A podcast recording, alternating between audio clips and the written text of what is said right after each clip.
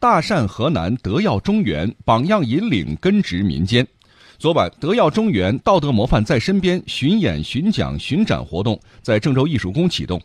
配乐诗朗诵、情景剧、河南坠子歌曲，围绕十位第六届全国道德模范候选人创作的精彩节目轮番上演。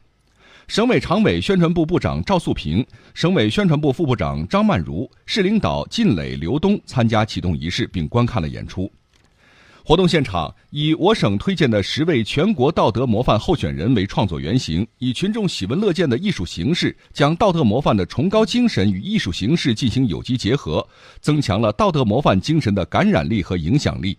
其中展现老艺术家王宽为养育孤儿卖唱故事的小品《好人王宽》，讲述王峰三入火海救人场景的《向着火海冲锋》。讲述河南好媳妇王梅荣孝亲故事的评书《点赞王梅荣》等节目都深受观众们喜爱。